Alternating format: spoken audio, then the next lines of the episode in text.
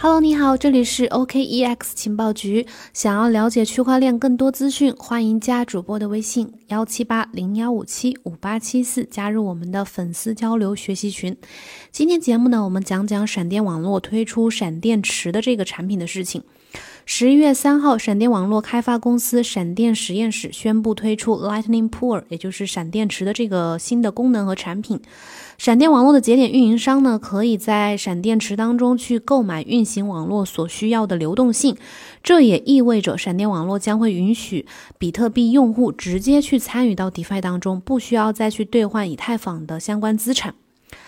这里先介绍一下闪电网络是什么呀？闪电网络呢，它是由闪电实验室推出的一个比特币的扩容的解决方案，是一个分布式的网络，主要用来解决及时的高容量的小额支付。通过智能合约的功能来支持跨参与者网络的及时付款，同时呢，利用区块链的特点来消除将资金托管给第三方带来的风险。所以说呢，闪电网络它是起源于比特币的扩容问题，然后它是基于微支付通道演变而来的。我们都知道呢，比特币区块大小它是有一个一兆的上限的，交易确认速度非常的慢，没有办法去支撑未来的这个高频啊，还有实时到账的这种小额支付的需求。网络拥堵和扩容的问题呢，一直都是比特币社区的呃社区成员的心头之痒。社区成员也提出了不少的扩容方案，比如说之前的隔离见证啊，还有大区块的扩容方案等等，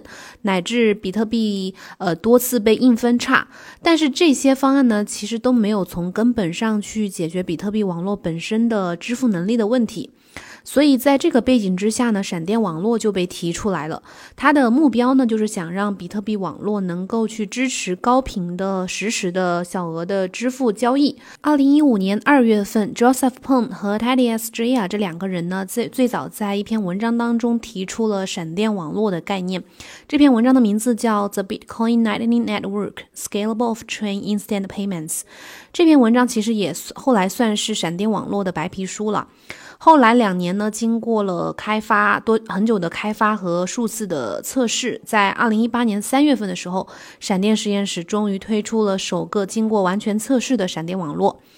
目前呢，闪电网络它是主要通过 Layer 二，就是第二层协议的链下扩容的方式，创造性的设计出了两种类型的交易合约，一种是 RSMC，就是 Revocable Sequence Maturity Contract，就是序列到期可撤销合约；另外一个合约呢叫 HTLC，就是 Hashed Time Lock Contract，哈希时间锁定合约。这两个合约呢，分别解决了，就是 RSMC 这个合约呢。呃，负责解决通道当中的币的单向流动的问题，然后 HTLC 这个合约呢，负责解决币的呃跨节点传递的问题。这两个类型的交易合约组成了闪电网络的主要构成部分。那闪电网络和比特币网络是什么关系呢？它们这两者的关系啊，其实就像是公路和架在公路上的高架桥，就是一个是一层协议，一个是二层协议。闪电网络通过一个大型的双向通道网络来。进行多笔的支付，不需要将每笔的交易都记录在比特币的主区块链上。闪电网络通过一个大型的双向通道网络来进行多笔支付，不需要再将每笔的交易都记录到比特币的区块链上，这样就可以减轻比特币区块链的负担。通过将交易转移到链下，闪电网络实现了在不损害比特币底层区块链可验证性的情况之下，将比特币网络进行了扩容。那这个闪电网络虽然解决了比特币的主要问题、主要弊端，但是它自身的网络架构设计也带来了若干的问题。有的问题呢，就源自于呃闪电网络专用的两方支付通道。虽然它底层的未花费交易输出，也就是 UTXO 这个可以用任用作任意交易的输入，但是用户在一个通道当中的余额呢，不能直接发送到另一个通道的接收方，这就让这个流动性管理变得非常的困难。作为闪电网络上致力于协调如何处理比特币交易的呃运营节点来说呢，没有办法获取到那些可以帮助他们哪些判断哪些呃。节点哪些网络需要流动性的这个信息？其他的节点运营商呢，在他们需要流动性的时候呢，也没有办法去通知其他的节点。因此呢，确保闪电网络上有充足的流动性这个问题变成了一个难题。用户必须小心，呃，尽量不要耗尽支付通道当中锁定的资金，来确保它的这个节点可以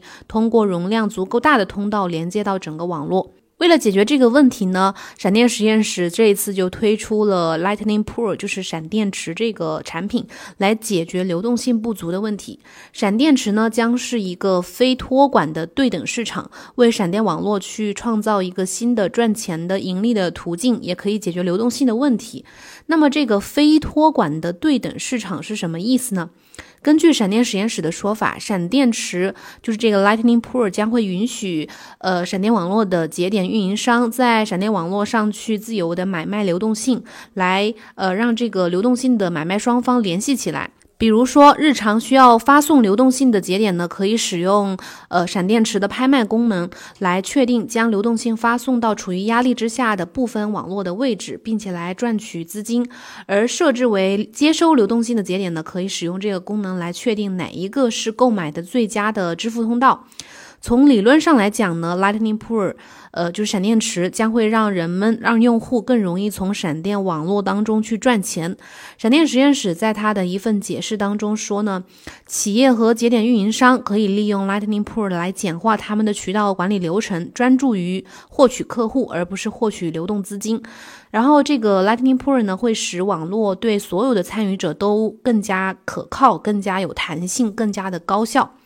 这个 Lightning Pool 呢，标志着闪电网络金融产品的一项新的重要的进展，被称为 LFI，就是 L I F I，就是这个对标的是 DeFi，因为它的这个整个过程都是非托管的，听起来呢很像是 DeFi，或者我们说是去中心化金融啊。那么这个闪电池的推出呢，就是会使得闪电网络也具备了一个 DeFi 的这样一个功能。在 LFI 上面呢，用户可以在不失去资金保管权的情况下，或者说通过也不需要信任第三方的公司，比如说 BlockFi 啊这种公司，呃，甚至也不需要把你的资金去兑换成 WBTC 再去进行 DeFi 的收益耕作，而是直接靠你的比特币持有去获得收益。这个收益呢，来自这个 Lightning Pool 当中的买家。因为他们会愿意支付溢价来获取闪电网络上的新资金，而且这个当中是没有交易对手风险的。所以呢，总之这个 Lightning Pool 总体来看是一个比较创新的、比较好的产品。之后对闪电网络以及比特币网络的发展，其实都还是有一个利好、有一个好处的。那我们今天的节目呢，就先讲到这里。如果你有什么问题的话呢，可以在节目下面留言告诉我。感谢你的收听。另外呢，我们会在呃之后会不定期的在喜马拉雅呢也会上传一些视频的作品，到时候欢迎你来呃观看。我们的视频呢，通常会呃讲一个小的知识点，或者是讲一个最新的热点，通常呃会帮助你迅速的去了解整个行业。如果你感兴趣的话，记得来观看哦。我们明天同一时间再见，拜拜。